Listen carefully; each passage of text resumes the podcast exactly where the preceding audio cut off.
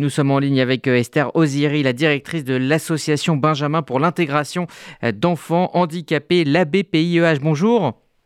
Bonjour. Merci. Juste, c'est de Ruelle. De Ruelle, pardon, effectivement. euh, et oui, ça a changé entre temps. Esther de Ruelle, bonjour. Donc, votre association lutte pour l'inclusion donc en, milieu scolaire des enfants en situation euh, de handicap, handicap moteur ou handicap intellectuel. Euh, ce thème a été au cœur du discours du, du président qui a annoncé ce chiffre, hein, 430 000 élèves handicapés scolarisés. en quoi intégrer une classe dite classique change la donne pour un enfant en situation de handicap?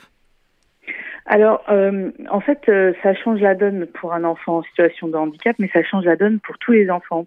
Si vous voulez, euh, jusqu'à il n'y a pas longtemps, on était dans une logique séparatiste où dès qu'on avait une difficulté, une différence, il fallait nous mettre de côté. Aujourd'hui, on a compris qu'en fait, on est tous riches les uns des autres et que on ne peut vivre une société que si on est tous ensemble. Et il me semble que la scolarisation est un droit, un droit de droit commun pour tous les enfants, et quelle que soit sa situation. Et justement, euh, on se rend compte que quand on est confronté à la diversité, eh ben, on, on, évolue mieux, on grandit mieux, on apprend mieux. Et donc c'est pour ça que pour ces enfants-là, mais comme pour tous les enfants, il faut pouvoir être à l'école tous ensemble. Alors c'est un vrai défi, c'est pas simple, mais c'est vraiment une nécessité d'un point de vue du droit, mais aussi d'un point de vue de, du développement de, de chacun d'entre nous.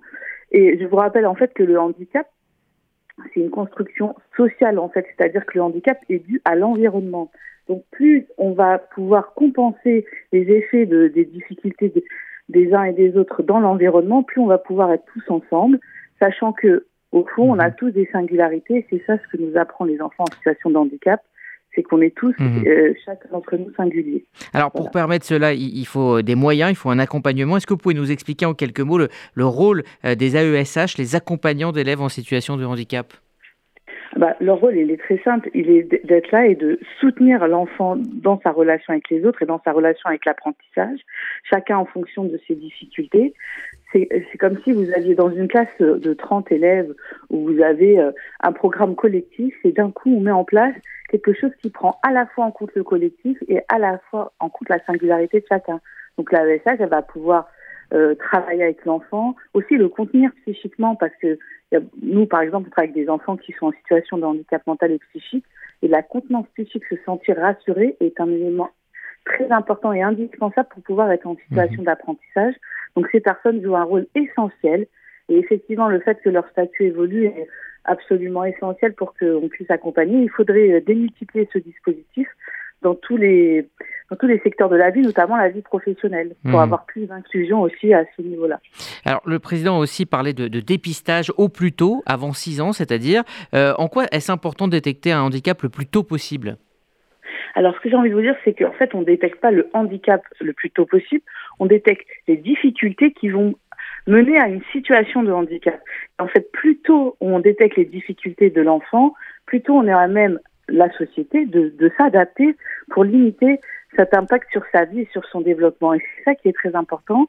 C'est-à-dire qu'on a beaucoup d'enfants petits dont on comprend pas bien pourquoi ils, ne fonctionnent pas, enfin, c'est difficile pour eux à l'école. Et les parents s'inquiètent beaucoup. Ils se disent, mais qu'est-ce qu'il a? Mais est-ce que c'est lui qui a un problème?